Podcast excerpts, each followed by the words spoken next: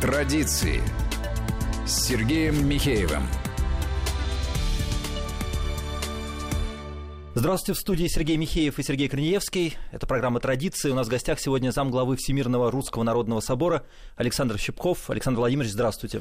Здравствуйте. Да, Александр Владимирович, здрасте. Я, так сказать, рад вас видеть. Мы не часто встречаемся, но всегда очень, так сказать, содержательно. Вот сейчас мы начали цикл программ про традиционные ценности, и надеюсь, что вы будете периодически нас а, навещать. Спасибо. Да, потому что, на мой взгляд, это важно. Важно об этом говорить. Очень много всякой модной информации, а информации о том, как бы а, действительно нам не потерять самих себя в этом мире, и ее, на мой взгляд, не хватает. Потому что задача стоит как раз, не потеряв традиционные ценности, приспособиться к новому технологическому укладу и найти какое-то новое качество, мне кажется, развития. И в этом смысле очень важны, на мой взгляд, вопросы культуры. То есть вообще что можно называть культурой? Да? Какие сегодня процессы и тенденции в культурной среде? Является ли все то, что нам преподносится в качестве массовой культуры, э, ну, вообще небезопасным, скажем так, да? потому что, мне кажется, иногда это просто откровенно разрушительные вещи. Вот э, я предлагаю сегодня нам об этом поговорить. Я бы начал с цитаты. Святейший патриарх Кирилл 18 э, октября на Всемирном Русском Народном Соборе выступал с большим докладом, который был посвящен народосбережению. И, среди прочего, он сказал э, следующую фразу. Он сказал о том, что культура формирует социальные модели поведения человека, и поэтому нам не безразлично, в какой культуре будут воспитываться наши дети и внуки. Эту фразу мало кто обратил на нее внимание, но мне кажется, что она э, очень важная. Потому что если культура формирует социальные модели поведения, то тогда сразу стоит вопрос, собственно, а какая культура нам нужна, а что такое культура вообще? В принципе, существует э, разное определение понятия культуры, э, их около 300 э, философы насчитывают. А когда 300 определений, это, это означает, что нет определения. Реально. Никто ничего не понимает. Нет, понимать понимают. Но каждый по-своему. Но каждый по-своему и не дает определения. И вот эта фраза патриарха это, это одна из одно из возможных определений. Да, взгляд на культуру как на нечто, что формирует наши модели поведения. И когда э, мы отталкиваемся, если отталкиваться от этой фразы, то становится понятно, почему сегодня так бурно и горячо обсуждается будущий закон о культуре. Известно, что готовится в администрации президента, готовится закон о культуре, новый. А его еще пока нет, он еще не написан. Есть концепция закона о культуре. Эта концепция обнародована была, правда, уже там я два или три варианта видел, а, но тем не менее, она обнародована, и она вызывает массу вопросов. И идут очень горячие дискуссии. И вот эти дискуссии показывают, что на самом деле у нас сегодня в России развернулась борьба за культуру. И культура, и все, что с ней связано, выходит а, на, так сказать, на первые позиции в разговорах об идеологии, о смыслах жизни, о мировоззрении. Мы не обойдем это понять. У нас даже министерство есть культура. В каком смысле это такое идеологическое министерство, хотя оно не очень много занимается идеологией непосредственно. Как бы. Хотя ее обвиняют именно в этом. Э, это нет, министерство. Нет, а, э, министерство культуры не, не вырабатывает идеологию. Не вырабатывает, да. А совершает какие-то действия да, для того, чтобы поддержать какой-то баланс э, в стране какие-то мероприятия, фестивали, финансирование каких-то театров, закрытие каких-то спектаклей, например, и так далее. То есть как-то неким регулятором выступает. И это хорошо, потому что если не будет вообще никакого регулятора, то будет полный хаос. Мы так в состоянии полухаоса находимся, то, что касается культуры. Ну вот, возвращаясь к этой мысли, значит, если э, идет борьба за культуру, то встает вопрос, а мы на какой стороне? Вот мы, вот простые русские люди, да, вот, а, а, а как нам? Нам же нужно какие-то принимать решения, нам нужно же что-то, ну, отстаивать что-то как-то, ну, отстаивать, может, не очень хорошее слово. Да хотя бы сориентироваться. Выстраивать, выстраивать какую-то свою культурную политику. А какую? А на что она будет опираться? У нас культура сегодня как бы вставлена в рынок. И культуре предлагается жить по законам рынка, то есть зарабатывать деньги. Ну, это подход, который везде практикуется, и в науке, и во многом другом. Вот хорошо, что эффективно? То, что дает быстрый оборот денег. Вот деньги вложили, деньги вернулись, это хорошо. Да, ну, мне кажется, вы... это, как раз, это как раз подход совершенно а, ну, противостоящий культуре как таковой, в любом его э, толковании. Да, ну, нам могут говорить разные, что вот, а вот это тоже культура. Но если мы отталкиваемся от идеи, э, что культура формирует социальную модель поведения, то тогда какую модель поведения будет формировать та культура, которая встроена в рыночные отношения? Сомнительно, что это принесет какой-то вот такой положительный, положительный результат. Потому что даже в сознании творца, ну, так, художника, музыканта, писателя, он должен заработать денег. То есть, грубо говоря, что у него первично в сознании, да? Или творческий акт, да, по большому счету, да? Вот или, или заработать деньги. Для Да. чего он это делает? Он для чего пишет? Для того, чтобы э, заработать денег или для того, чтобы повлиять на умы и души? Когда он пишет за деньги, он тоже влияет. Не может текст, если это текст опубликован, неважно, это Если он талантливый еще, к тому же. Талантливый, может быть, даже не очень талантливый. Э, Скажем, есть не очень талантливые писатели, которые назначены талантливыми. Знаете, у нас вот в либеральной среде э, есть э, такая, так- такой механизм. Вот этого писателя объявляют талантливым. Вот, например, есть писатель, я не буду называть имя, чтобы Не не, оби- не оби- не обижать никого. Он такой вот питерский парень, православный, интересный, он выступает по телеку, что-то такое говорит. В общем, банальные, правильные вещи. Но какая мне нравится, что он говорит? Он же писатель. Я беру книгу, большие тиражи, очень популярно, раскручиваются. Я открываю. Жуткий язык, ну просто жуткий, канцелярский, бухгалтерский язык. Чудовищный совершенно.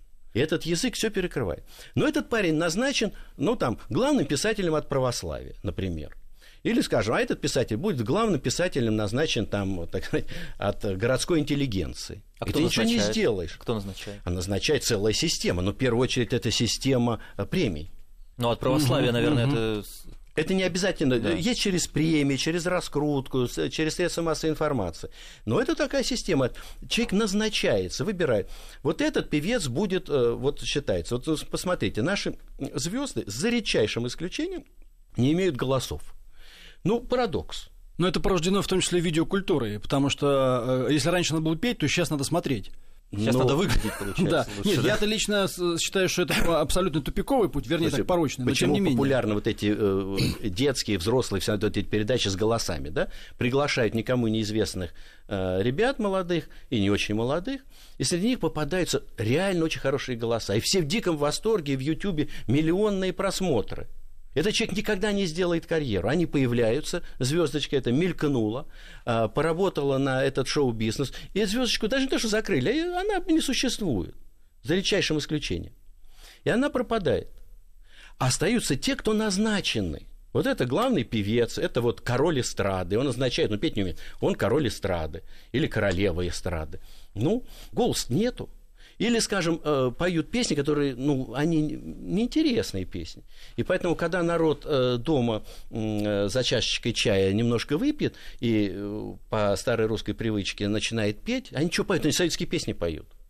Есть, конечно, отдельные образцы. И сегодня, я не хочу сказать, что совершенно музыкальная вот это, ну, то, что называют популярная музыка, что она куда-то там исчезла. Нет, она есть, конечно.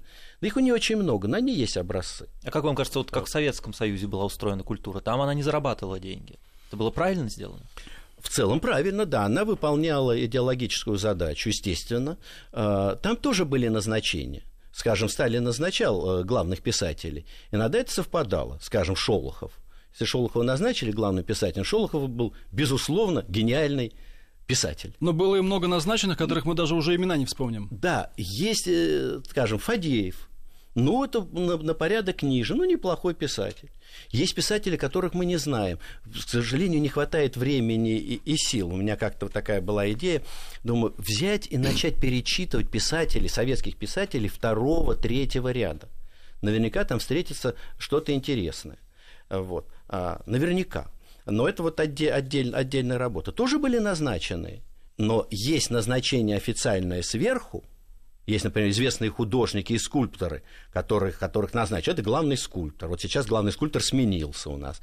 Был главный художник. У него есть галерея почти возле Кремля. Он сейчас ушел немножко в тень, потому что его прошлая власть назначила главным художником. Сейчас он уже не главный художник. Но есть, когда э, власть как бы назначает. Но сейчас при советской власти это работало достаточно активно. Сейчас это не так работает. Сейчас работает то, когда назначает а, а, элиты, назначает, когда наз- не, неформальная власть. Потому что, скажем, вот Серебренников. Его обвиняют в том, что он там растратил какие-то деньги, он в узилищах, значит, он страдалец, он сидит дома в кандалах, вот, и за ним, э, значит, вот пристальное, пристальное внимание проходит премьера какого-то его спектакля, э, он сам не может присутствовать, приходят известные люди, элита, кто-то выходит на сцену, говорят, мы с тобой, там какие-то надписи на майках, это что? Ну, это пиар-акция вообще по раскрутке. Это пиар-акция по раскрутке. Что представляет из себя этот режиссер? Власть. Он и есть реальная власть. В зал со- со- собрались представители разных элит, политических элит, творческих элит, научных элит. Они сидят, раскрывши рты. Они... Ну, может быть, и вот он даже в зале не А присутствует. может быть и нет, это не обязательно. Да, он, Просто он- надо быть здесь. А, он власть. Он реальная власть. Или там, Марат Гельман, там, да, который сейчас где-то там за рубежами там что-то делает. Он пока был здесь. Вла... Реальная власть. А, хотя кто? Ну, вроде бы никто, частное лицо, там, галерист какой-то. Вот. А реально он власть. И эта власть, она же как бы из разных уровней. Одна власть в Кремле, другая в Белом доме, третья власть. Вот эта власть. Причем эта власть очень серьезная власть. Она принимает решения, она назначает главных своих писателей, поэтов, кинематографистов. И она формирует тренды, тенденции, Да. так сказать. И она формирует ту самую культуру, которая, в свою очередь, формирует социальные модели поведения. Собчак, Ксения, да? Не к ночи. Она формирует социальные модели поведения. Она часть этой культуры. Она встроена в эту культуру. Она ее элемент. Она ее формирует. Там эти дома 2, дома 3, неважно. Там что, что бы ни было. Там идет. Мы на это все смотрим. Но у, у нас жизнь большая впереди, у нас, у наших детей, у наших внуков. Хотим мы это? Как говорить, мы не хотим. Но если мы не хотим, значит, что мы должны делать? И в чем наша позиция вообще? Да. Значит, мы должны формировать свою, свою культуру. На что она будет опираться? Она должна опираться на какие-то ценности. И мы выходим на вот это уже почти затертые традиционные ценности, нетрадиционные ценности. Но самое главное в этих сочетаниях слово ценность. То есть некие мысли, тезисы, которые лежат в основании наших поступков. Мы совершаем поступки, мы принимаем какое-то решение. Мне надо ехать, Сергей Александрович приглашает меня на радио. Я думаю, ой, далеко ехать на Имское поле. Значит, у меня А есть, надо. значит, какие-то, какие-то сомнения, ехать, не ехать. Потом у меня, значит, появляется какая-то мотивация. Да, но все-таки надо. Во-первых, друг зовет, неудобно. Значит, значит, ценности, значит, какое-то у меня чувство долга перед а, моим товарищем. Да? Значит, ценности начинают включаться они в основе моего поведения. Потом думаю, ну ладно, вот я попаду, все-таки это огромный эфир, это ВГТРКшная, значит, эфир гигантский. Но зато у меня такая вот нечастая возможность высказать то, что я думаю. Еще одна мотивация. А для чего я это делаю? Я делаю для того, чтобы высказать свою точку зрения, которая противоположна, скажем, точке зрения Гельмана или там Собчак. Тоже у меня есть ценностная мотивация. Точно так же и в, в основании культуры нам нужно вот как-то класть вот, вот эти ценностные какие-то какие свои вещи. И главное не бояться это говорить вслух, описывать то, что у них происходит, э, так сказать, в либеральной среде, и не стесняться говорить, а, а как мы думаем? А у нас такая точка зрения. И мы можем с ними как-то разговаривать, даже можем договариваться, искать какие-то компромиссы. Я знаю массу людей, которые стоят на противоположной точке зрения по отношению ко мне, но ну, как-то постепенно мы выстраиваем какой-то диалог с ними, они начинают меня как немножко слышать. Сергей Александрович, нужно сейчас прерваться.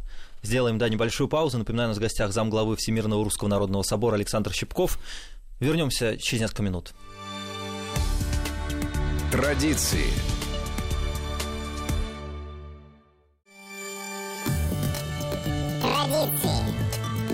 с Сергеем Михеевым.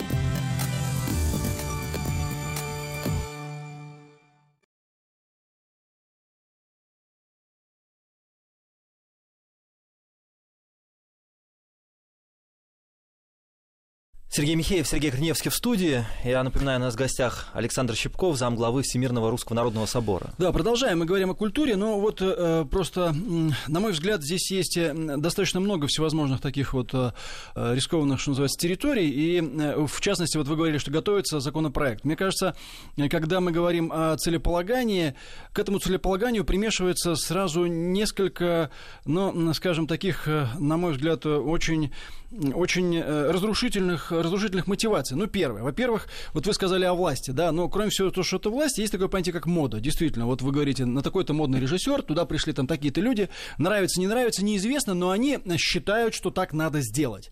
То есть, э, вот чего я очень часто, так сказать, боюсь, опасаюсь, и что против чего всегда выступаю, это попытка э, быть вот непременно модными, кому-то угодить. Там даже вот люди, их встречаешь иногда, ты с ними разговариваешь, говоришь, слушай, ну зачем ты вот этого э, чувака включил в Совет по культуре, да? Вот для чего? Ну как, ну вот он пользуется популярностью. Какая разница, пользуется он популярностью или нет? Да, он к культуре какое имеет отношение? И если имеет, то какую культуру он представляет? Ну вот ты знаешь, ведь многие люди этому нравятся. То есть вопрос в том, здесь есть, э, значит, э, э, опасность и соблазн пойти по тому пути, чтобы нравиться как можно большему количеству людей.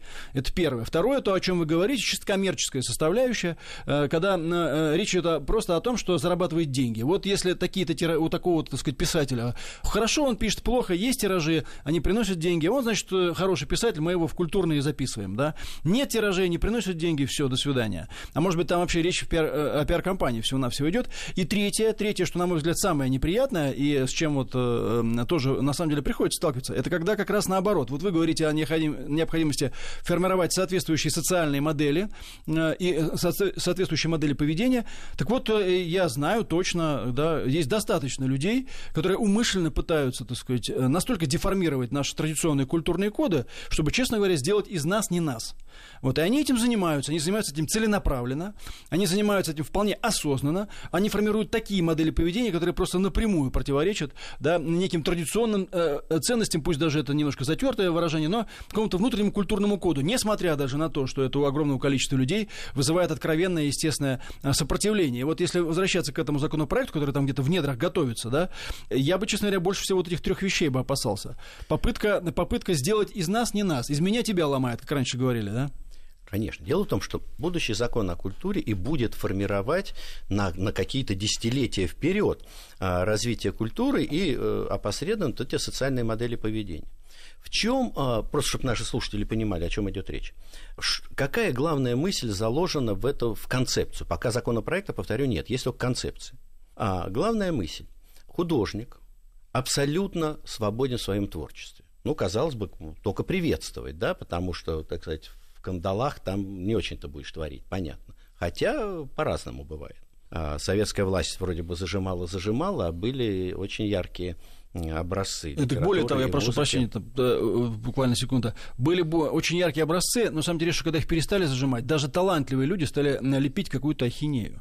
Вот. Главная мысль этого, этой концепции – отделить культуру от государства. Там прописано в этой концепции а, полная свобода художника с одной стороны, обязанность государства финансировать этого художника с другой стороны, и никакой ответственности художника перед государством и перед обществом. То есть возникает э, парадоксальная ситуация. Я беру от государства деньги, я требую бюджета на то, чтобы снимать фильмы, ставить свои постановки, там, писать книги и так далее – не несу никакой ответственности перед государством и делаю, что хочу.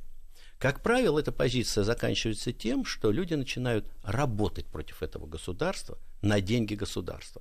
Вообще для либералов это любимый трюк. Взять у государства деньги и на эти деньги работать Разрушать его. против этого государства. Вот. А, точно так же культуру невозможно отделить от общества. Ну, банальная вещь. Мы налогоплательщики. А, если государство дает на театр или на кинематограф деньги, то это, это, это наши деньги. А раз это наши деньги, то мы, общество, имеем право выступать заказчиком. Мы тоже заказчик. А он говорит, нет, так, постойте, покурите в сторонке. Мы так видим, мы будем делать то, что мы хотим. И, а параллельно зарабат, зарабатывание денег. А, вот этот перевод культуры а, на рыночные рельсы. Если мы переводим культуру на рыночные рельсы, это означает только одно. Это означает фактический запрет на ценностное мышление. То, о чем мы говорили в первой части нашей программы. Мы действуем, опираясь на свои ценности. Они у нас в голове и в душе. А если рынок, это выводится в сторону, потому что цена, цена продукта выше ценности этого продукта. А нельзя совместить? Если рынок, нет, конечно, невозможно. При рынке всегда цена выше. Ну, сделать ценности Всегда погона... дорогими. Задача сделать цену как можно, продать как можно дороже. А ценность, даже если она присутствует в этом произведении, она по отношению к цене, к деньгам, она вторична. И она постепенно вообще уходит, она выдавливается. На самом деле это закон, который готовится, очень серьезный. И с идеологической точки зрения, и с нравственной, и с философской точки зрения. Потому что в зависимости от того, как мы опишем, потому что этот закон опишет наше отношение к культуре, наше понимание культуры. Я не знаю, те люди, которые работают над э, этим законопроектом, они понимают до конца, что они делают? Не факт. Не факт. То есть понимают ли они, что они занимаются философией? Они пытаются сформулировать отношение русского человека к культуре. Э, представь, предположим, приняли этот закон в этой концепции. Это будет, его Дума будет принимать. Э, это депутаты, которых мы с вами выбирали. То есть это будет описание культуры, как мы видим эту культуру. Так вот, на мой взгляд, реально сейчас эта концепция полностью не совпадает с представлением русского человека о культуре и о задачах, о долге людей творческой профессии. Ну так это и вот именно то, на что я упирал, да. А, значит, э, в неком архетипе э, населения, народа присутствует одно понимание той или иной вещи, а ему продавливают, продалбливают, так сказать, да, совершенно другое, иногда просто прямо противоположное. И в результате может произойти взрыв. Потому что когда будут навязывать, навязывать, происходит, ну, вспышка в конце концов происходит, да, когда тебя давят, давят, давят, загоняют в угол, загоняют, то происходит какой- какой-то взрыв. Но, может быть, они надеются, что взрыва не произойдет, а удастся медленно трансформировать. Да, вот, скажем, очень популярный пример э, про перевод биологического пола в, в ге- в понятие гендера. Пол становится социальным понятием, это тоже философская проблема, а не биологическим понятием. Да? Так, биологические два, мужчина, женщина. А если социальное, пол становится социальным понятием, то их может быть и средний, и пятый, и шестой. И... А, а задача одна, чтобы русские не рожали, чтобы они уменьшались. Задача ясная, простая. А кто, как вам кажется, ее поставил? Понимаете, это, когда мы начнем говорить, кто, ну, я не, не знаю, можно, конечно, называть какие-то имена, какие-то ну, организации. Это, это большая, это большая, mm.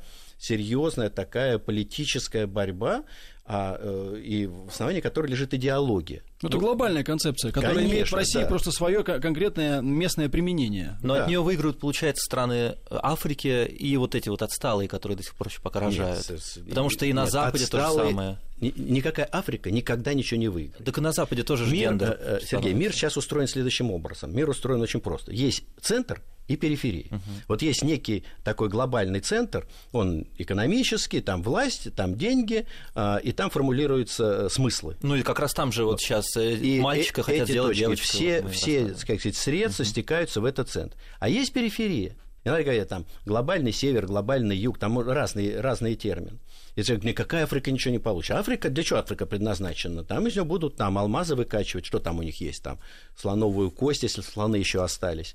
Вот, и всякие природные, природные ископаемые. Ни- Никакие, никогда Африка не будет хорошо жить при этой, при этой системе. Вот э, действительно, как бы нам выйти на какой-нибудь позитив в этом смысле, потому что я тоже вот очень не люблю, с одной стороны, вот приятно ставить всякие такие диагнозы мазохистские, да, у нас... э, Как ну, всё- всё пропало, всё да, да, да, да, у нас, между прочим, патриотическая, в том числе общественность, включая и православную, и всякую какую угодно, она вот, мне кажется, тоже погрузилась в какое-то такое уныние, и вот э, уже получает какое-то удовольствие от самоистязания, потому что вот все говорят, ну все, вот с кем мы собираемся здесь вот э, тягаться, вот это, значит, вот эти нехорошие люди, вот это эти, все, все, все плохо, все пропало, значит, э, На- бессмысленно что-то самом делать. деле совершенно не так. Ну на да, самом деле мне кажется, очень это, хорошо. Это, это просто как раз, вот они нас, мне кажется, к этой мысли пытаются подвигнуть.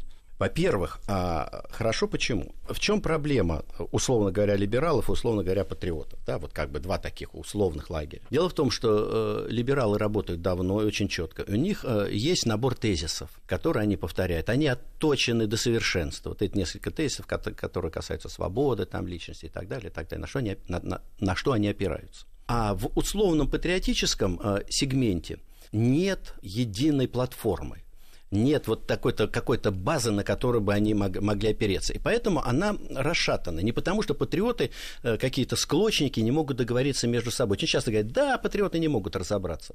Могут, в принципе. Они могут по той причине, что нет этой общей платформы. И вот сейчас мы семимильными шагами двигаемся к выработке этой единой платформы. Это не значит, который будет всех унифицировать. Несколько шагов сделал Путин а, за вот э, тот период, который он находится у власти. Это и Мюнхенская встреча, и его блестящая речь 13 года на Валдае, которую почему-то все старательно забывают. Мюнхен еще помнит, а вот э, Валдайскую речь 13 года забывают. И последняя его э, фраза о либерализме, о том, что он устарел. Но он же даже пытается оправдываться за нее, нет? За эту фразу? Да. Вот вы а, меня не так поняли? Нет. Дело в том, что ну, он же политик. Угу. Он все равно он должен балансировать. Если он не будет балансировать, он не будет политиком. Да, он должен так очень аккуратно. Важно, куда он корабль поведет. Вот в чем дело. Он будет туда, лево, право корабль летит. Главное, в какую сторону едет. Он сказал очень важную вещь. Он сказал о том, что либерализм – это не универсальная идеология. А у нас сознание, что это универсальная идеология, и другой быть не может. Это конец истории. Да, все, Фукуяма, конец истории. А на самом деле Путин говорит, ребята, очнитесь, это не так. Есть консерватизм, есть социализм, есть либерализм, одна из возможных. Давайте что-то там э, свое, свое что-то строить. И мы сейчас двигаемся как раз в этом направлении. И Всемирный русский народный собор этим занимается, и э, занимаются мои коллеги, философы, политологи, потому что прежде чем мы выйдем на уровень лозунгов или на, на уровень тезисов, то, что есть у либералов, но они за 300 лет отточили, а сначала, ну, будет написан, и он уже написан, ряд очень интересных работ. У Решетникова есть, э, Леонида Петровича, очень интересная работа. А, я писал э, книжку, если кому-то интересно, она, правда, толстая очень, «Социал-традиция» э, на эту тему о либерализме, о традиционализме и так далее. Панарина надо, классику надо перечитывать, Панарина надо перечитывать и так далее. Вообще-то все уже написано. А сейчас мы находимся в серединном периоде, когда фундаментальные тексты уже написаны, а, и сейчас публицисты, эксперты работают с этим материалом. Еще год, два, три, четыре, не знаю, сколько времени понадобится, и мы выйдем на формулировку тезисов. Ну, может, не мы с вами, кто-то другой, неважно, это, это будет сформулировано. Это основа. И тогда мир, э, наш русский мир в России заметно изменится. Я думаю, что либералы это прекрасно понимают. Отсюда такая истерика, отсюда такие нападки на церковь. Потому ну и отсюда церковь... такое давление на молодежь, кстати. На молодежь. Это, это все понятно. Но у меня такое ощущение, что это уже такие вот э, всхлипы умирающего. Не получится. Ну, не получится у них. Уже серьезно мы развернулись. Но вспомните, еще 6 лет назад люди со... слово «либерал» невозможно было произнести в критическом контексте. Всего 6 лет, 6-7 лет назад.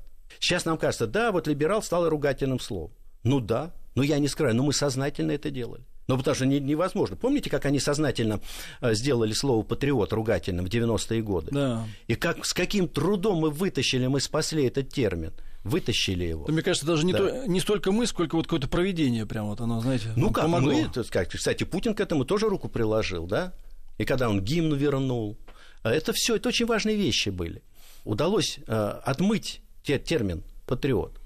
И также мы сознательно смотрим, вот, значит, одни беды от этого либерализма. И мы начали, так сказать, рассуждать, говорить. И, естественно, сам термин либерал, либерализм приобрело такую отрицательную коннотацию. Хотя вот к традиционному либерализму, такому классическому, то, что мы сейчас видим, оно все, все меньше и меньше имеет отношение. Да на самом деле это все одно и то же, потому что один из основоположников либерализма, знаменитый Лок, зарабатывал на жизнь работорговлей. Так что вот уже либерал. это, он, он, он весь свой капитал делал. Тот самый на, Лок, на философ. Да, на работорговле. Поэтому, ну, естественно, либералы не любят вспоминать эту деталь, да, так сказать. Да, ну и все отцы-основатели, да, между да. прочим, США тоже э, те, примерно тем же занимались. Очень интересно, здесь сейчас будет юбилей выхода манифеста коммунистической партии на русский язык в 69 году, в 48 он появился, а в 1848, а в 60, 1869 был переведен на русский язык. Сейчас начинаются разговоры на эту тему. Очень интересно, а как повлиял этот манифест, а как было, и а, опять интерес к Марксу, и фигура Маркса, который ненавидел Россию, ненавидел Ну, Россию. Энгельс про это писал, он про славян вот. вполне определенно написал. А мы, так сказать, под его портретом провели с вами всю нашу молодость. Но и, как это ни странно, может быть, в этом есть тоже определенный какой-то такой, знаете, исторический урок, потому что вроде бы как он ненавидел, но вот Россия такая интересная страна, что она настолько переработала и Маркса, она его как-то настолько внутренне тоже перелопатила, что от Маркса уже практически ничего не осталось. Знаете, счету. это вот отдельный совершенно разговор э, о левой идее. Ну, да, потому вот что я про там это, да. коммунистическая идея это такое э, понятие расплывчатое, левая идея левая идея, правая идея, традиционалистская идея. Сейчас мы живем в страшно интересное время, когда все это актуализируется, и вновь приходит такое движение. А мы хотим мы это в России или не хотим, нам все равно придется несколько как бы вот разных тенденций соединить воедино. И мы хотим или не хотим, мы все равно будем выходить на то, что я пока условно называю ценностный традиционализм или социальный традиционализм. Да, то есть мы, мы за социальное государство, безусловно, за социальное государство. Что такое социальное? Это элементы социализма, конечно, которые базируются на нашей исконной, традиционной, ценностной базе. Вот, вот что нам нужно. Я иногда люблю говорить, что вот если бы коммунисты в 70-е очухались, ЦК КПСС, э, выпустили бы церковь на свободу, покаялись бы и приняли там святое крещение – и вообще бы и страна бы сохранилась. Ну или, по крайней мере, перестали бы лезть туда, куда их не просят. Потому да. что, в конце концов, социально-экономическая модель, как бы, да, э, и вовсе не обязательно заниматься метафизикой.